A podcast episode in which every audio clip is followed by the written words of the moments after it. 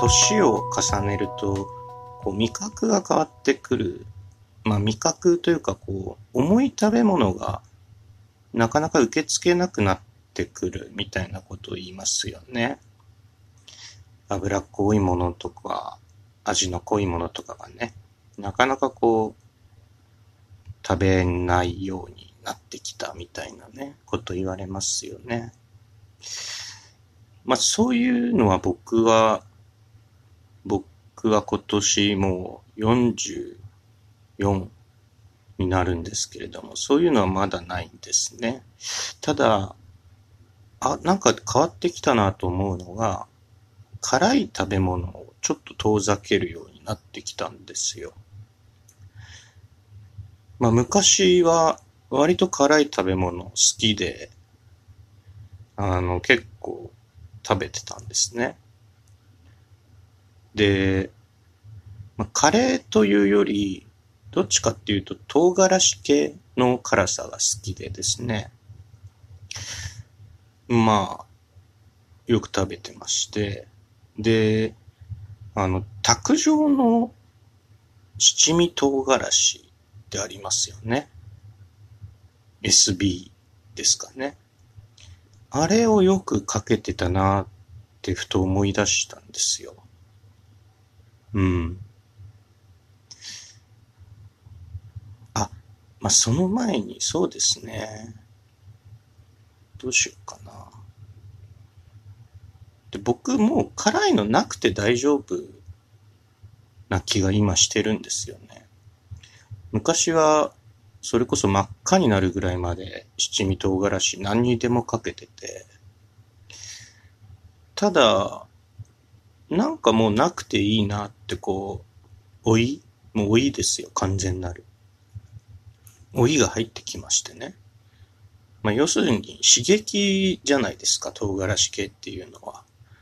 もうちょっと刺激じゃなくてね、わびさびの世界に入っていこうかなと思ってるんですよね。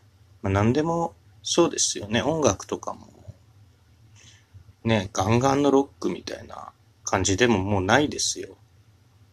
まあ思い出の曲とかはね、たまに聴いとる、聴、聴いとる、聴いとるわけですけど、もう今新しい刺激とかはもういいですよ。うん。そうじゃなくてもわびさびね、風の流れとか。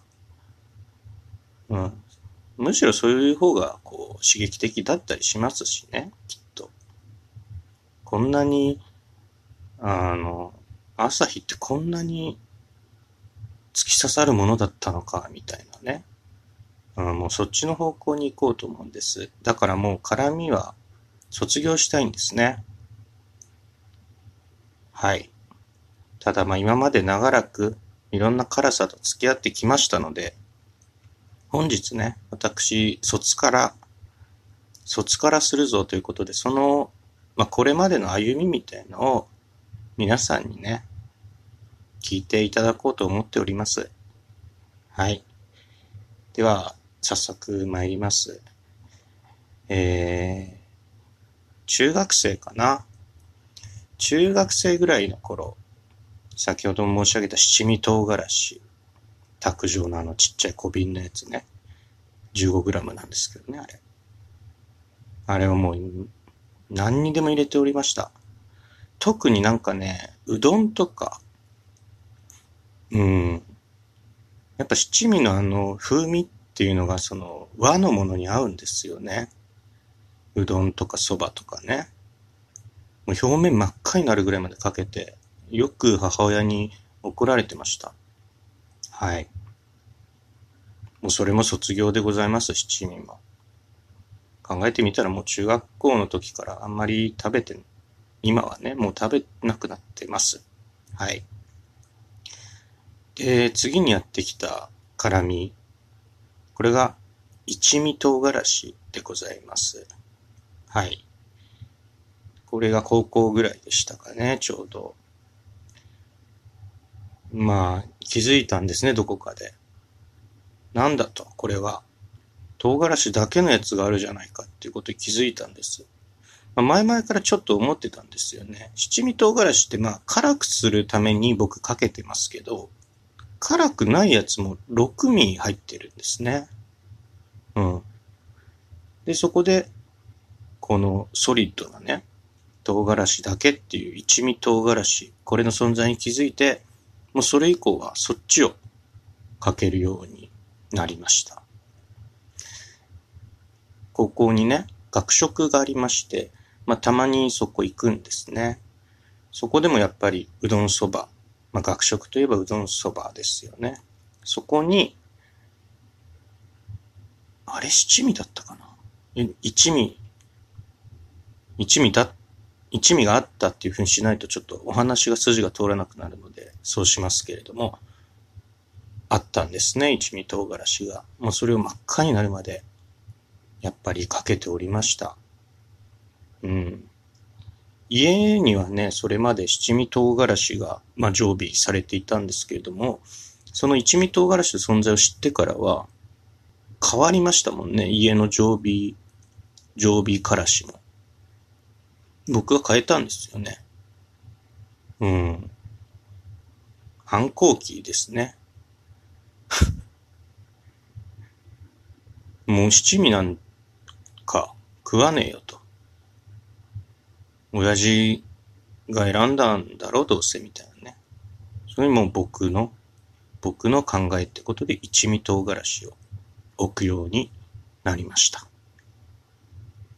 まあでもそれとも卒業ですね。考えてみれば高校の時にもうすでに卒業したのかもしれません。うん。で、大学です。大学からはもう関東の方に来ましたので、ね、もう一味唐辛子も地元に置いてね、お別れですよ。ただ、絡み、別の絡みとの出会いがあったんですね。ラー油でございます。ね。ここに、まあ、新風が吹いたんですね。粉状じゃないと。油、油をかけるぞっていうことですね。やっぱ大学生っていう、こう、か、血気盛んな時期。油の乗った時期ですよ。だから油を食べていたというふうに私今言ったわけですね。はい。で、大学私、まあ事情があって6年か、4年生のところ6年通いました。